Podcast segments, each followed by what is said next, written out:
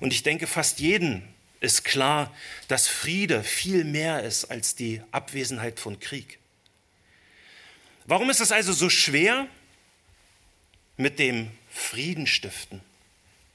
Nun, diese Welt und auch die christlichen Gemeinden sind, um es mit den Worten von Jakobus zu sagen, wir sind ja im Jakobusbrief, sie sind verseucht mit irdischer, seelisch-menschlicher und dämonischer Weisheit von unten.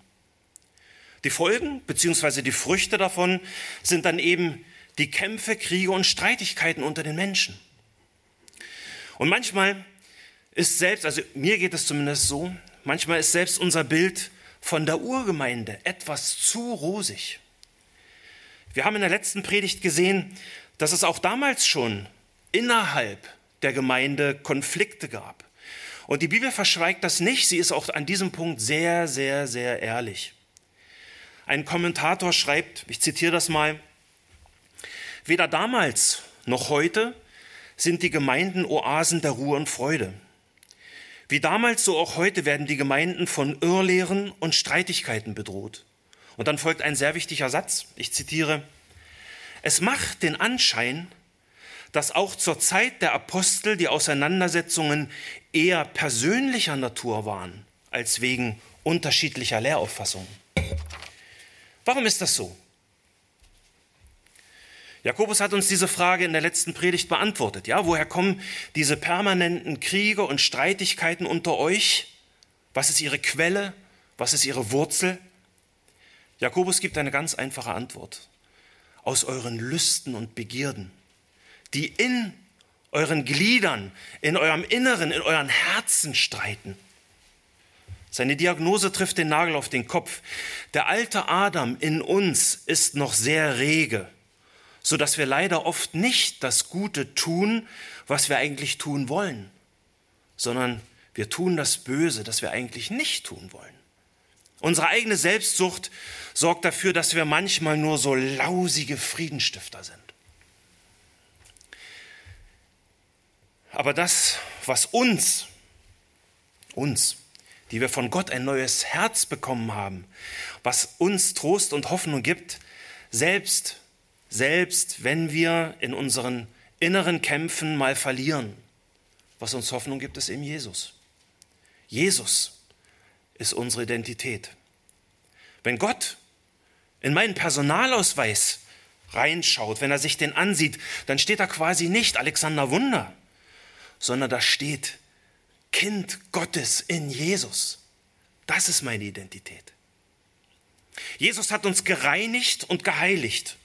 Und er wird uns auch immer wieder reinigen von aller Ungerechtigkeit, auch von unserer Selbstsucht und unserem Egoismus, wenn wir ihm unser Versagen ehrlich bekennen und um Vergebung unserer Sünden bitten. Wir haben uns in der letzten Predigt aus Jakobus Aspekte über die Wurzel des Bösen angesehen und dass die Quelle der Selbstsucht in uns selbst liegt. Wir haben uns auch über dieses, diesen, diesen fantastischen Identitätswechsel unterhalten, ja. Wir sind nicht mehr Kinder der Welt, sondern Gott macht uns in Jesus zu seinem Kind. Nicht mehr unser Versagen, egal in welchem Bereich auch immer, ist unsere Identität, sondern unsere Identität ist Jesus Christus. Wir wollen heute weitergehen in unserem Text bei Jakobus und uns die Verse 2 und 3 in Kapitel 4 näher ansehen. Unser Thema dafür ist, für diese zwei Verse, ist über die Früchte der Selbstsucht. Über die Früchte der Selbstsucht, denn Jakobus greift hier zumindest zwei der vielen Hauptaspekte dieser Früchte unserer Selbstsucht heraus. Und die sind erstens, Selbstsucht führt zu Frustration, das sehen wir in Vers 2. Und zweitens, Selbstsucht zerstört Gebetserhörung. Bitte schlagt eure Bibeln auf, wir lesen Jakobus 3, 18 bis 4, 6. Jakobus 3, 18 bis 4, 6. Die Frucht der Gerechtigkeit aber wird in Frieden denen gesät, die Frieden stiften. Woher kommen die Kämpfe und die Streitigkeiten unter euch? Kommen sie nicht von den Lüsten, die in euren Gliedern streiten? Ihr seid begehrlich und ihr habt es nicht. Ihr mordet und neidet und könnt es doch nicht erlangen. Ihr streitet und kämpft, doch ihr habt es nicht, weil ihr nicht bittet. Ihr bittet und bekommt es nicht, weil ihr in böser Absicht bittet, um es in euren Lüsten zu vergeuden.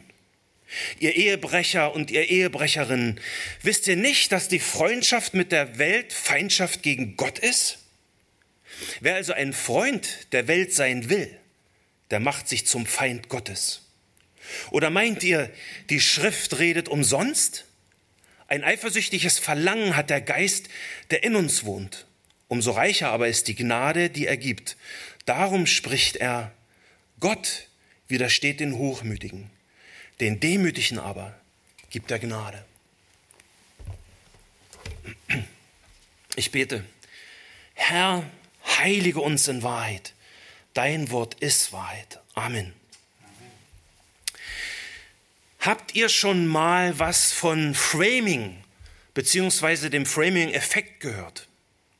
Wenn man sich politisch interessiert, und das tue ich, und wenn man so besonders in den letzten zwei Jahren eben so alle Themen so rund um Corona verfolgt, dann ist da sehr oft von Framing die Rede. Ja, der, der Framing-Effekt zu Deutsch der Rahmungseffekt. Das bedeutet, dass man durch die Art und Weise, wie man Worte benutzt und mit welchem Inhalt man diese Worte füllt und umdeutet, dass man also durch die Art und Weise, wie man formuliert, die Zuhörer bewusst beeinflusst bzw. beeinflussen will. Kurz gesagt, durch bewusstes Framing will man die Zuhörer manipulieren. Man will unsere Wahrnehmung, unser Denken und unser Handeln bei unterschiedlichen Handlungsmöglichkeiten, die wir ja im Moment durchaus noch haben, die will man in eine beabsichtigte Richtung dirigieren. Aber dieses Framing, diese Technik, die gibt es nicht erst seit Corona. Dieses sollte Gott gesagt haben, ist uralt und wir wissen, wer es erfunden hat. Framing ist einer der Lieblingskunstgriffe des Teufels, um Menschen zu manipulieren. Und er manipuliert auch mit dem Framing das Wort Gottes. Ein großes Beispiel dafür ist unser heutiger Predigtext. Jakobus spricht hier in Vers 1 von Jakobus 4 von den Lüsten und Begierden, die in uns streiten. Wie framet der Teufel diese eindeutigen Worte? Nun, der Vater der Lüge nennt diese Gelüste und Begierden, er nennt sie einfach Bedürfnisse. Bedürfnisse, die in uns streiten. Begierden und Bedürfnisse klingt doch fast genauso, oder? Und Bedürfnisse, das klingt doch gar nicht mehr so gefährlich. Unsere Bedürfnisse streiten in uns. Das klingt doch viel harmloser, denn Bedürfnisse haben wir doch schließlich alle.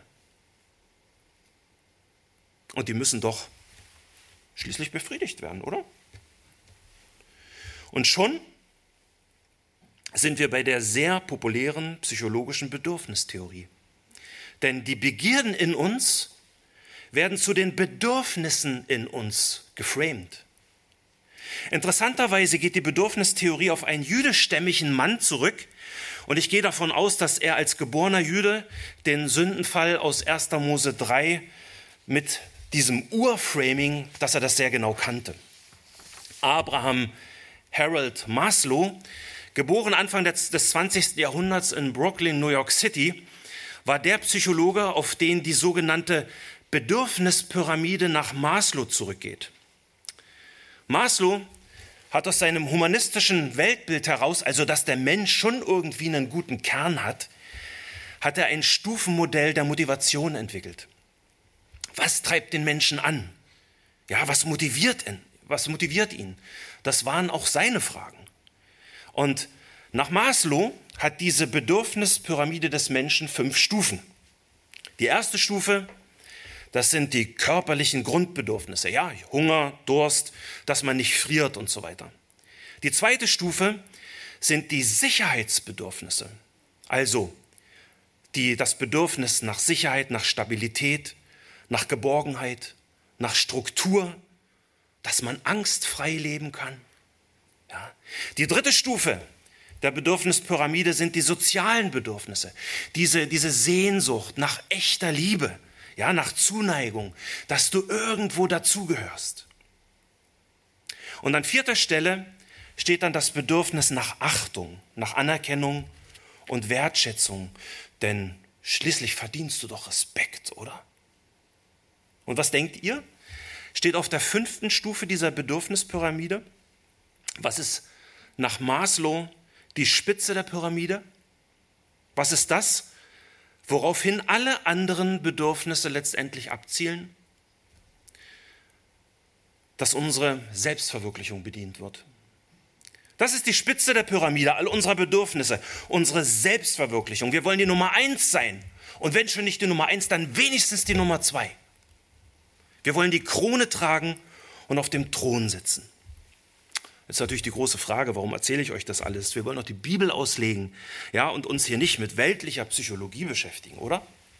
Absolut, habt recht. Das Problem ist, dass dieses psychologische Denken durch das Framing des Teufels auch in die christlichen Köpfe und Gemeinden hineingekommen ist. Es ist dort regelrecht eingedrungen.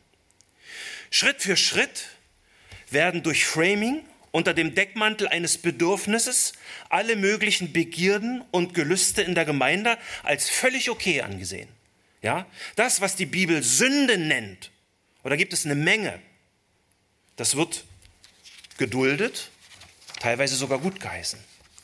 Ich erspare euch jetzt Beispiele, ihr kennt selber genug, denke ich, aber es ist offensichtlich, dass was nach der Bibel das Gute ist, wird heute sehr oft schlecht genannt. Und das, was nach der Bibel schlecht ist, wird auch in christlichen Kreisen salonfähig. Und das geht dann so weit, dass man behauptet, dass man Gott überhaupt nicht gefällt oder gefallen kann, wenn man nicht, und, und dass man nicht mal seinen Nächsten in angemessener Weise lieben kann, wenn man nicht vorher sich erstmal selber liebt und seine eigenen Bedürfnisse stillt. Mit diesem schrägen und unbiblischen Denken versucht man letztendlich nichts anderes, als seine eigenen sündigen Neigungen und Gelüste zu entschuldigen. In einer Gemeinde, in der man die Wahrheit des Wortes Stück für Stück aufgibt, findet diese umgedeutete Bedürfnispyramide nach Maslow fruchtbaren Boden. Ist ja schon irgendwie logisch, denn Gott sagt doch selbst, liebe deinen Nächsten wie dich selbst. Muss man sich da nicht erstmal selber lieben, bevor man seinen Nächsten lieben kann? In unserem Videoformat von der Gemeinde, Michael weiß, wovon ich rede, ja, da ist uns diese Frage ja tatsächlich gestellt worden. Aber diese Frage ist Folge von Framing.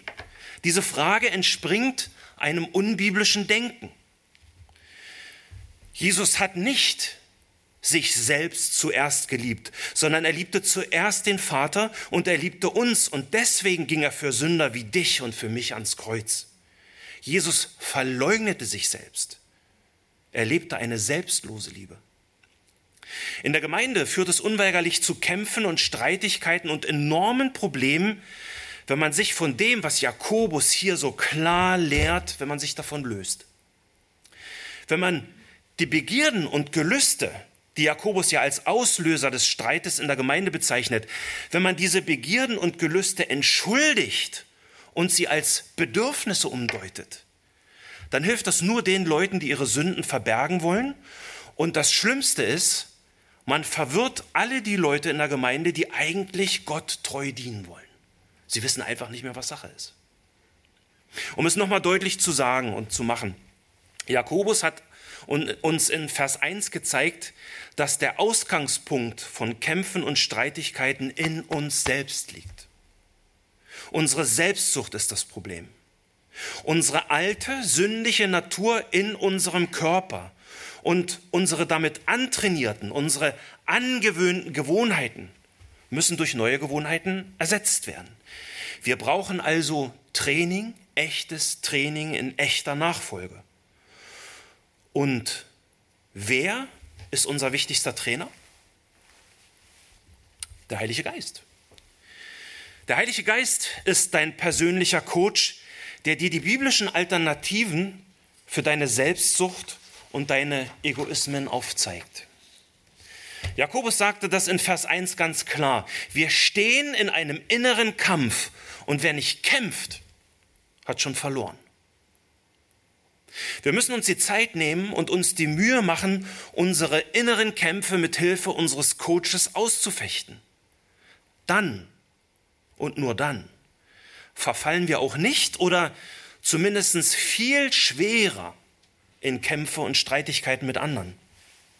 Was passiert, wenn wir unseren Kämpfen nicht nach, äh, wenn wir unseren Kampf nicht kämpfen?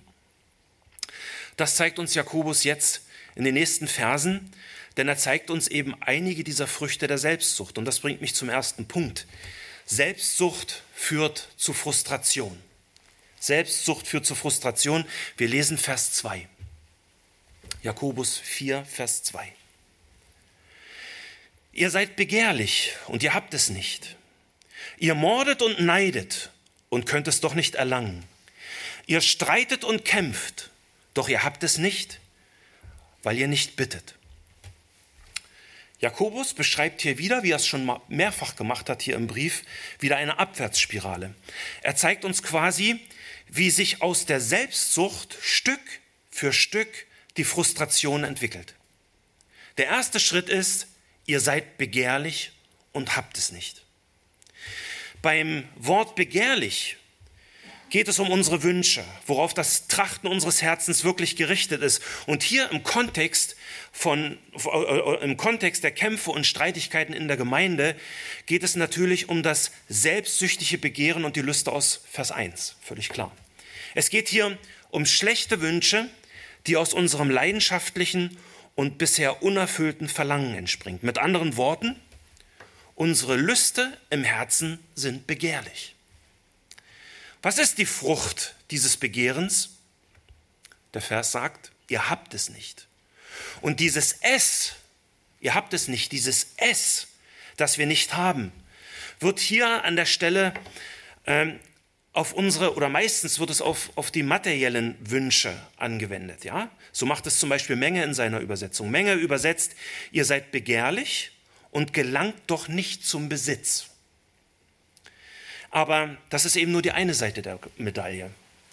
Denn dieses Begehrlichsein kann sich natürlich auch auf Machtpositionen aller Art beziehen. Denn Kapitel 3 und 4 gehen ja fließend ineinander über. Und wir haben hier im Text gerade noch kurz vorher über die große Verantwortung der Lehrer in der Gemeinde geredet. Ich meine, es ist doch so.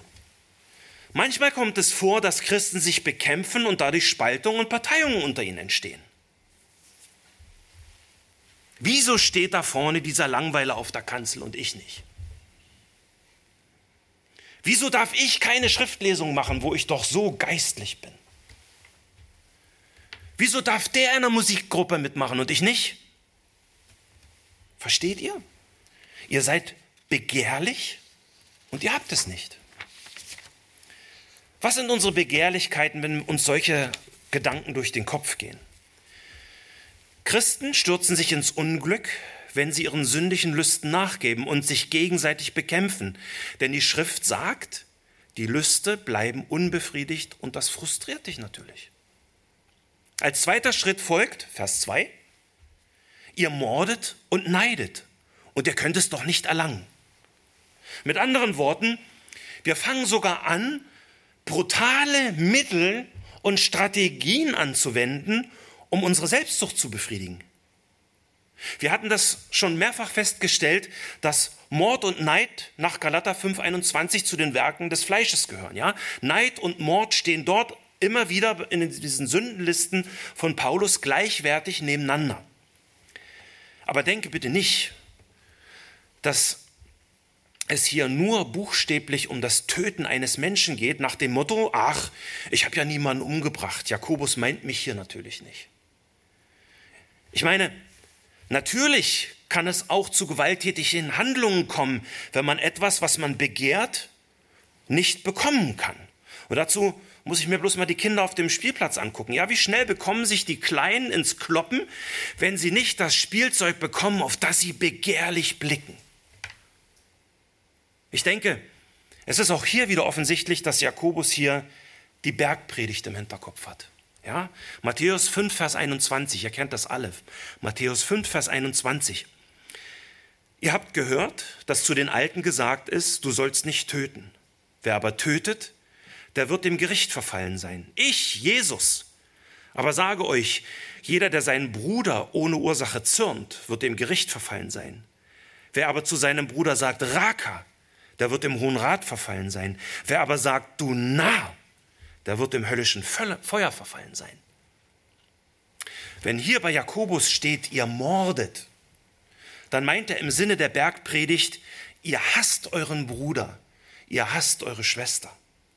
Und wir müssen hier im weiteren biblischen Kontext natürlich auch an 1. Johannes 3, Vers 15 denken. Ja, 1. Johannes 3, Vers 15. Dort steht, jeder, der seinen Bruder hasst, ist ein Mörder. Und ihr wisst, dass kein Mörder ewiges Leben bleibend in sich hat. Es ist ein durchgängiges Prinzip in der Schrift und es ist auch eine klare Lehre der Bergpredigt. Hass im Herzen ist wie Mord im Herzen. Das hat aus Jesu Sicht die gleiche Wertigkeit. Deswegen übersetzt Menge hier Vers 2 ganz im Sinne der Bergpredigt mit, ihr hasst auf den Tod. Ihr hasst auf den Tod. Wenn wir hier im Kontext daran denken, dass die Zunge, also unsere Sprache, ein unbändiges Übel voll tödlichen Gifts ist, 3 Vers 8 hatten wir das, dann muss ich hier eben auch an diese ganzen Wortkriege aus Kapitel 3 denken, die wir uns angesehen haben. Wisst ihr, was Rufmord ist? Das ist eine der übelsten Arten von Lästern und wie wir mit unseren Worten Krieg führen können. Du stellst eine ehrverletzende Behauptung über deinen Gegner auf, obwohl es bekannt ist, dass das, was du sagst, eigentlich unwahr ist. Durch Rufmord untergräbst du gezielt das Vertrauen in eine Person. Du machst ihn durch Tratsch, durch Halbwahrheiten und vielleicht sogar durch gezielte Lügen fertig. Untergräbst du seine Position und bringst ihn dadurch vielleicht sogar um seine Existenz. Ich will jetzt nicht schon wieder von Corona und von dem Umgang mit Corona-Maßnahmenkritikern reden, aber genau das ist das, was da passiert. Rufmord, weil er so übel ist, ist als üble Nachrede sogar Teil des Strafgesetzbuches. Und und sowas soll es in der Gemeinde geben? Offenbar ja. Denn später in Vers 11 sagt Jakobus den Briefempfängern, verleumdet einander nicht, ihr Brüder. Ja, Verleumdung und Rufmord soll es als Spielart dieser Kämpfe und Streitigkeiten tatsächlich auch unter Christen geben. Mord steht hier in Vers 2 neben Neid, ich sagte es schon, und zwar, weil sie als Sünde vor einem heiligen Gott gleichwertig sind. So wie es auch die Bergpredigt lernt, lehrt. Und genau deswegen stellt Jakobus auch Mord neben, Neid, äh, neben Neid. Genau wie Jesus. Jakobus schreibt hier in Vers 2, ihr seid, ihr, äh, ihr Christen neidet. Ihr Christen neidet. Und Neid meint hier einen heftigen Eifer für etwas Negatives. Man könnte auch übersetzen, ihr seid voll eifriger Gier.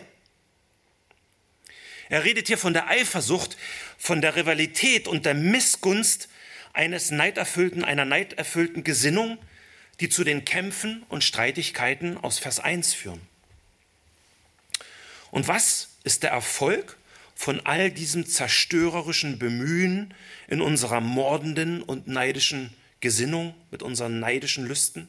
Jakobus schreibt ganz schlicht, ihr könnt es nicht erlangen.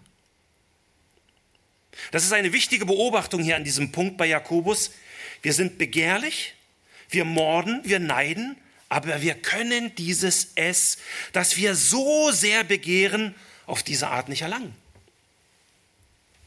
Ein Kommentator sagt so treffend, ich zitiere, es liegt also nicht in der Macht des Bestrebens, das Bestrebte auch zu erreichen. Und das ist wahr. Was ist also auch hier die Frucht unserer Selbstsucht? Versagen und Frustration. Und dann zeigt uns Jakobus noch die dritte Stufe dieser Abwärtsspirale. Nochmal Vers 2. Ihr streitet und kämpft, doch ihr habt es nicht, weil ihr nicht bittet. Das ist die dritte Stufe in der Spirale. Es, ist, es sind genau die Kriege und Streitigkeiten im Leben der Gläubigen, nach denen Jakobus in Vers 1 gefragt hat. Ihre ausgelebte Selbstsucht führt dazu, dass sie erstens begehrlich werden, dass sie dann zweitens morden und neiden und dann folgen drittens unweigerlich Streitigkeiten und Kämpfe. Und das wirklich, das wirklich Verrückte an dieser Abwärtsspirale. Obwohl die Menschen sich in allen möglichen Richtungen und Extremen ausstrecken, um ihre selbstsüchtigen Lüste zu befriedigen, bleiben sie trotzdem unbefriedigt. Sie bekommen einfach dieses Es nicht. Und diesen unbefriedigten Zustand unterstreicht Jakobus mit diesem dreimaligen Nicht hier im Vers. Ihr habt es nicht, ihr bekommt es nicht und ihr habt bzw. bekommt es nicht. Manchmal wird uns erzählt, dass Krieg etwas Gutes ist, ja? Kriege sind was Gutes, wenn nur die Ziele stimmen. Man denke nur mal an Afghanistan, ja? Da ist uns erzählt worden, unsere Freiheit wird am Hindukusch verteidigt. Aber ob in der Welt oder in der Gemeinde Jesu, ein Krieg schafft nichts Gutes. Und diese Wahrheit bringt ein Kommentator wieder gut auf den Punkt. Und er bezieht sich in seinem Kommentar auf die Figur des Sisyphus aus der alten griechischen Geschichte von Homers Odyssee. Ja, und das ist ein wirklich schönes Bild äh, von dem, was Jakobus hier schreibt. Kurz gesagt, hatte Sisyphus die griechischen Götter verärgert. Zur Strafe musste er dann in die Unterwelt und in der Unterwelt musste er dann einen Felsblock, einen steilen Hang hinaufrollen. Das Problem dabei war, jedes Mal, wenn er kurz vor dem Erreichen des Berggipfels war, entglitt ihm der Stein wieder und wieder und wieder. Und immer wieder musste er von vorne anfangen, den Stein den Berg hinaufzurollen. Er wurde nie fertig damit. Und das war die Strafe der Götter für ihn. Deswegen nennt man heute eben eine Arbeit, die man auch mit größter Anstrengung und Mühe niemals zu Ende kriegt und die man nie abschließt, die nennt man eine Sisyphus-Arbeit. So, jetzt kennt ihr Sisyphus und jetzt kommt das Zitat von dem Kommentator. Er schreibt, Letzten Endes scheitern alle diejenigen, die durch Kampf und Streit und Gier etwas erkämpfen wollen. Hier, und jetzt bezieht er sich auf den Vers hier bei Jakobus, hier blitzt etwas von dem Elend des Menschen auf, der sich wie Sisyphus quält, aber letztendlich vergeblich. Und das zeigt uns Jakobus hier im Text wirklich deutlich. Diese ganze sündige Begehrlichkeit ist letztendlich vergeblich. Oder wie Johannes Calvin sagt, des Menschen Seele ist nicht auszufüllen, wenn er seinen schlechten Lüsten nachgibt. Wer seine Triebe wuchern lässt, findet kein Maß für sein Begehren. Und wenn ihm eine Welt gegeben würde, so würde er begehren, dass neue Welten für ihn geschaffen würden. Mit anderen Worten, die Selbstsucht ist nie zufrieden wenn wir nicht im Namen Jesu und mit dem Beistand des Heiligen Geistes Einhalt gebieten. Jakobus hat gerade gesagt, wir alleine sind dreimal nichts. Ihr habt es nicht, ihr könnt es nicht und ihr habt bzw. bekommt es nicht. Wie sinnlos, wie total frustrierend. Und dieser Vers, und dieser Vers enthält noch ein viertes Nicht. Schaut nochmal Vers 2. Ihr habt es nicht, weil ihr nicht bittet. Warum haben wir es nicht, dass, unsere Bege dass unser Begehren gestillt wird und wir das bekommen, wonach sich unsere Lüste sehen? Weil wir nicht bitten. Und ihr Lieben, das steht ja in der Gegenwartsform, ist das geschrieben. Das heißt, dieses Nicht-Bitten ist ein beständiges Problem. Sie beten beständig nicht. Und das scheint ein typisches Problem für diese gierigen und neidischen zu sein hier im Text, die ja in der Gemeinde eben für genau die Streitigkeiten und Kämpfe sorgen, die Jakobus hier im Brief anspricht. Sie scheinen nach dieser Aussage kein wirkliches Gebetsleben zu haben. Ich meine, wir haben uns das in Jakobus 1,17 schon angesehen, ja, zur Erinnerung. Jakobus 1,17, dort steht, jede gute Gabe und jedes vollkommene Geschenk kommt von, von oben herab, von dem Vater der Lichter, bei dem keine Veränderung ist, noch ein Schatten infolge von Wechsel. Aber diese Leute hier werden, äh, wenden sich nicht an den himmlischen Vater. Sie ignorieren als Christen diese große Wahrheit, die ihnen als jüdischstämmige Gläubige schon mit der Muttermilch mitgegeben worden ist, nämlich ihr Gott, der Vater der Lichter, ist der Geber der guten Gaben. Offensichtlich sind die Briefempfänger so sehr mit ihren selbstsüchtigen Streitereien untereinander beschäftigt, dass sie sich nicht an den Geber der guten Gaben wenden. Sie gehen nicht ins Gebet, sie ringen nicht mit Gott, sondern sie bevorzugen den Kampf Mann gegen Mann. Aber was ist der völlig gegensätzliche und wohl wichtigste Befehl Jesu in seiner Bergpredigt zum Thema Gebet? Kennt ihr natürlich auch alle. Aber genau das hat Jakobus im Hinterkopf, wenn er das hier schreibt. Vermutlich kennt ihr dieses Wort Jesu in der Befehlsform alle, Matthäus 7, Vers 7 und 8. Matthäus 7, Vers 7 und 8. Bittet, so wird euch gegeben. Sucht, so werdet ihr finden. Klopft an, so wird euch aufgetan. Ausrufungszeichen. Und Jesus redet hier von einem beständigen und sich wiederholenden Bitten, Suchen und Anklopfen. Und diese Christen in ihren Streitereien ignorieren mit ihrem Verhalten auch die starke Verheißung ihres Herrn im nächsten Vers, der auf den Gehorsam folgen würde. Vers 8, denn jeder, der bittet, empfängt. Wer sucht, der findet. Wer anklopft, dem wird aufgetan. Sie gehorchen Jesus nicht, sondern sie wollen sich lieber mit menschlichen Mitteln und Strategien selbst erkämpfen, was sie eigentlich nur bei dem großen Geber der Gaben bekommen können. Und dann müssen sie sich nicht wundern, dass sie am Ende mit dreimal nichts dastehen und dass sie dann natürlich frustrierte Christen werden. Kämpfen wir nicht in uns, sondern geben der Selbstsucht in uns nach, bringt sie als Frucht Frustration hervor. Aber nicht nur das, sondern Selbstsucht zerstört auch das Gebet. Und diese Gedanken vertieft Jakobus jetzt in Vers 3 weiter. Das bringt mich zu unserem zweiten Punkt. Selbstsucht zerstört Gebetserhörung. Wir lesen Vers 3. Ihr bittet und bekommt es nicht, weil ihr in böser Absicht bittet, um es in euren Lüsten zu vergeuden.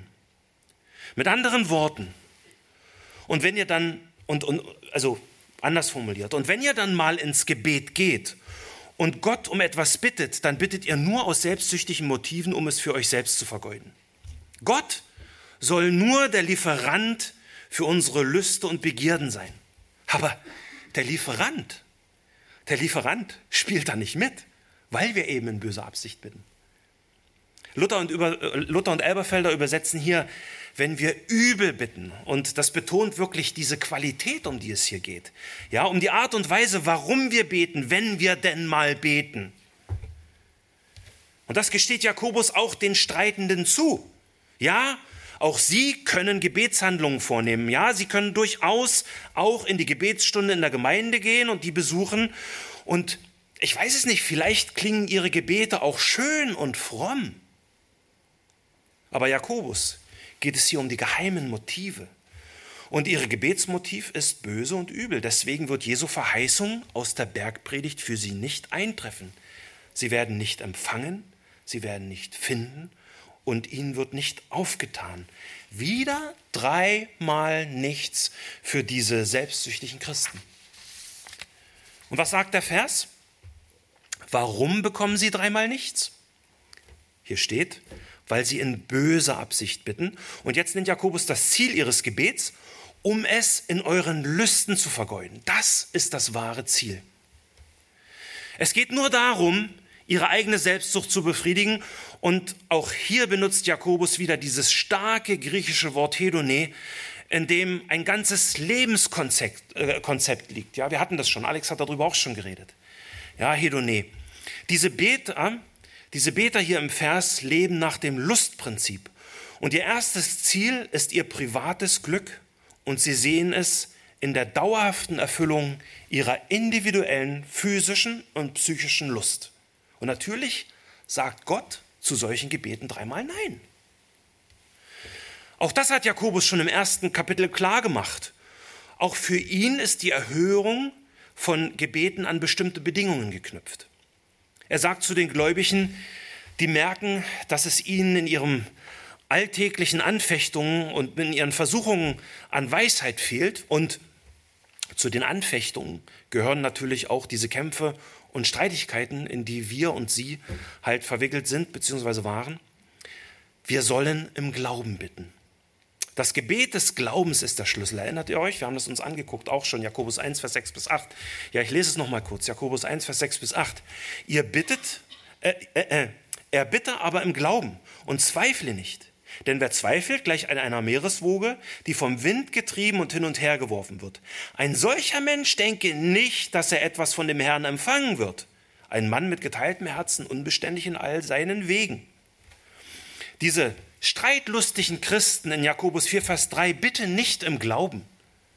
Sie fühlen sich auch nicht gedrängt durch die Not und Bedrängnis ihrer innergemeindlichen Konflikte, sondern sie bitten aus ganz egoistischen Motiven, die völlig an dem vorbeigehen, was Jesus in der Bergpredigt möchte.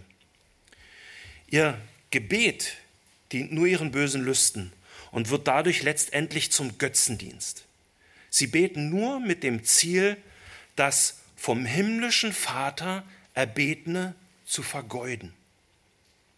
Das Wort, das Schlachter mit vergeuden übersetzt, könnte man auch mit verkonsumieren übersetzen.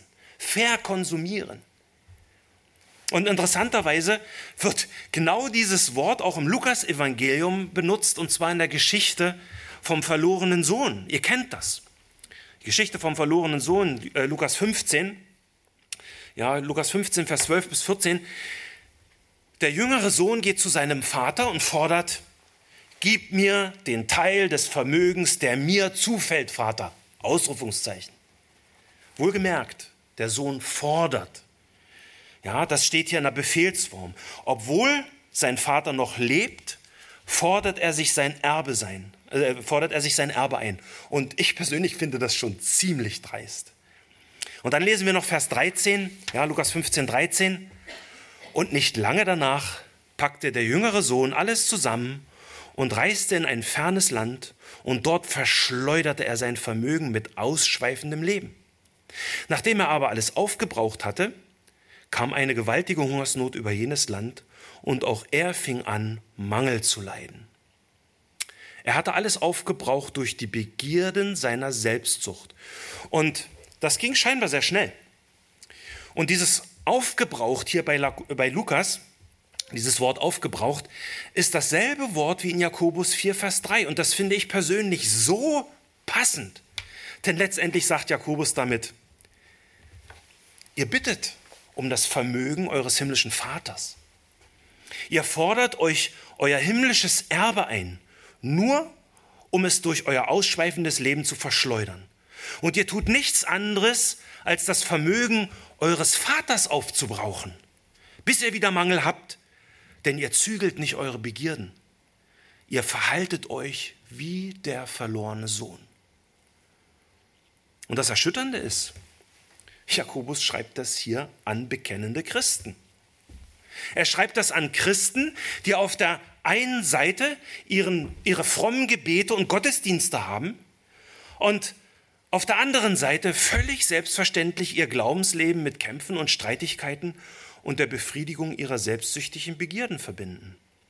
Gott soll nur Sorge tragen, dass sie nach ihrem eigenen Maßstab ihr persönliches Glück finden. Und das soll Gott segnen? Im Ernst? Nee, nee, da sagt Gott dreimal Nein. Diese Beter bleiben unbefriedigt, denn ihre eigene Selbstsucht zerstört die Gebetserhörung. Das ist eine harte Lehre. Jakobus haut hier ja den Briefempfängern fast wie so ein alttestamentlicher Prophet ihre Selbstsucht und ihre daraus resultierenden Früchte um die Ohren. Und an dem Punkt wurde ich an ein altes Kirchenlied erinnert aus dem 19. Jahrhundert von Eleonore Fürstin Reuss. Ich weiß nicht, wer es von euch kennt. In der evangelischen Kirche wird es gesungen. Und diese, diese Glaubensfrau teilt in dem Lied ihre eigenen Beobachtungen zu diesem unbefriedigten, zu diesen unbefriedigten Sehnsüchten der Menschen mit. In ihrem Lied heißt es, Vers 1, Ich bin durch die Welt gegangen und die Welt ist schön und groß. Und doch ziehet mein Verlangen mich weit von der Erde los. Ich habe die Menschen gesehen und sie suchen spät und früh. Sie schaffen und kommen und gehen. Und ihr Leben ist Arbeit und Mühe. Sie suchen, was sie nicht finden, in Liebe und Ehre und Glück. Und sie kommen belastet mit Sünden und unbefriedigt zurück.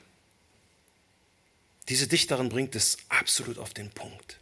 All dieses, dieses Sehnen der Menschen endet zuletzt in einem einzigen Wort. Unbefriedigt.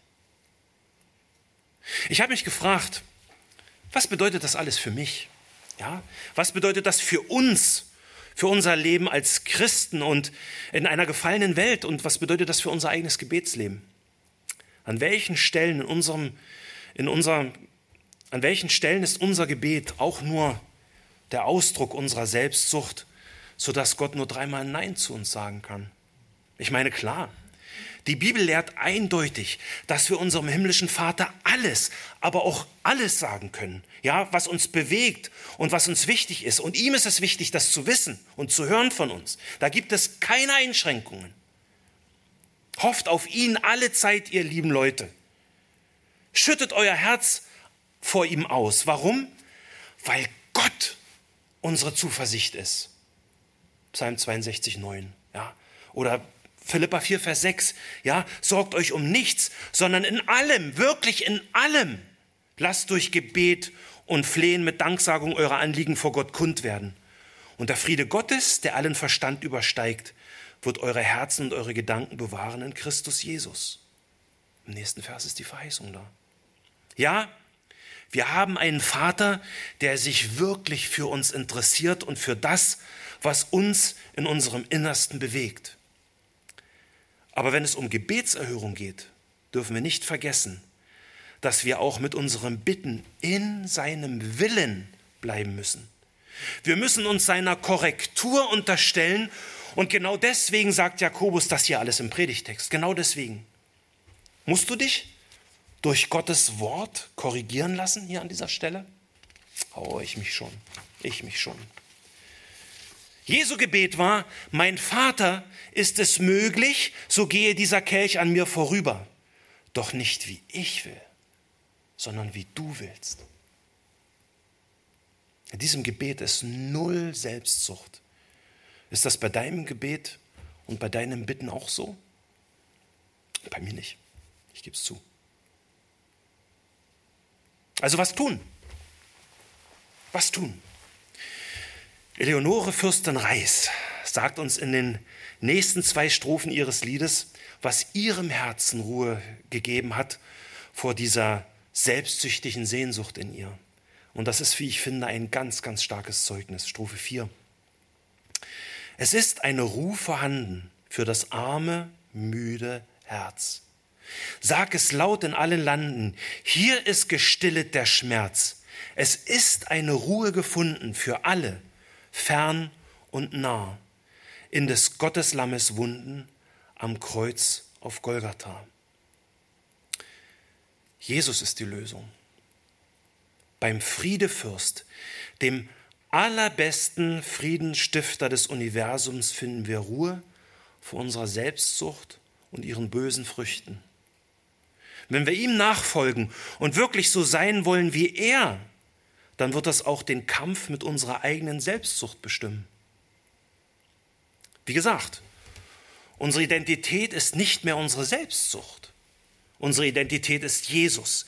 Wir sind nicht mehr Selbstsüchtige, sondern wir sind in Jesus und kämpfen mit Selbstsucht.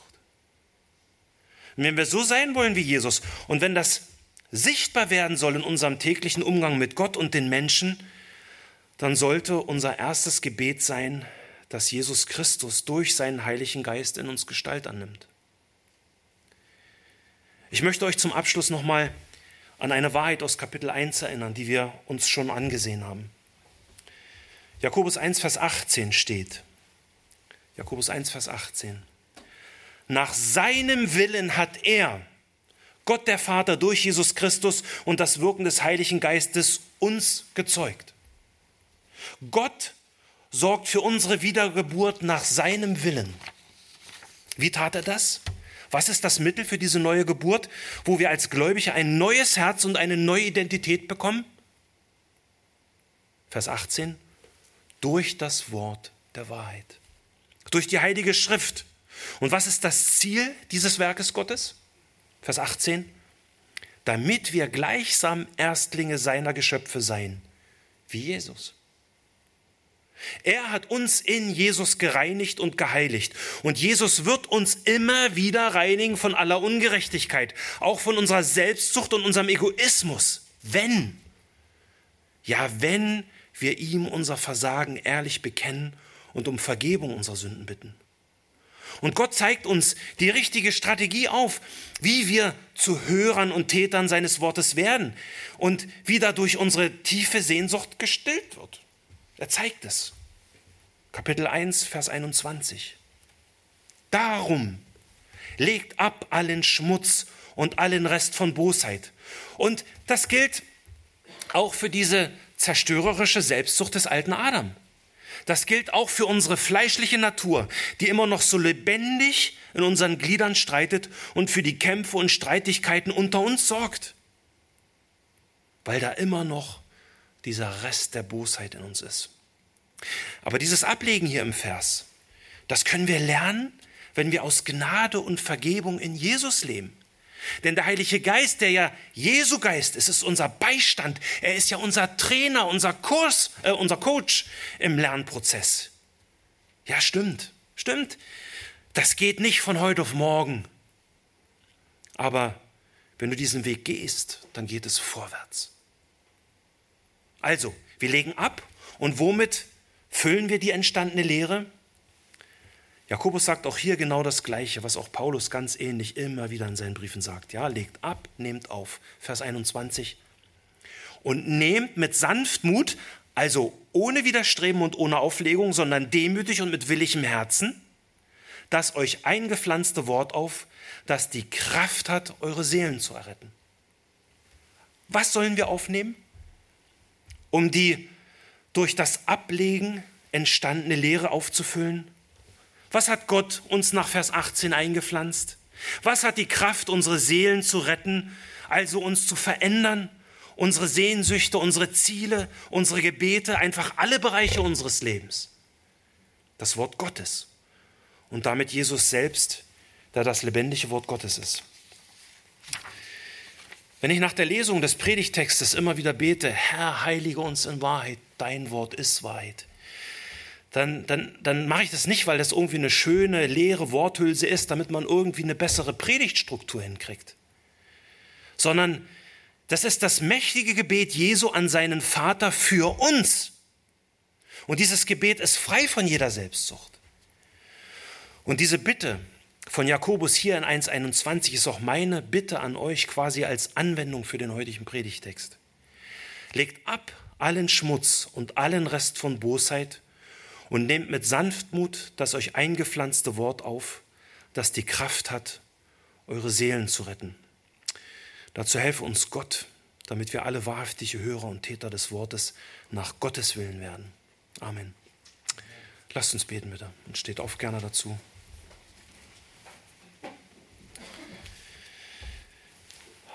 Himmlischer Vater, du bist so deutlich in deinem Wort und, und diese, diese, diese, diese alttestamentlich prophetischen Worte von Jakobus, äh, Herr, die, die gehen mir ans Mark, die erschüttern mich. Und äh, ich bitte dich, Heiliger Geist, dass du keinen, der sich darüber Gedanken macht, über diese Verse bei Jakobus, dass du den kalt lässt.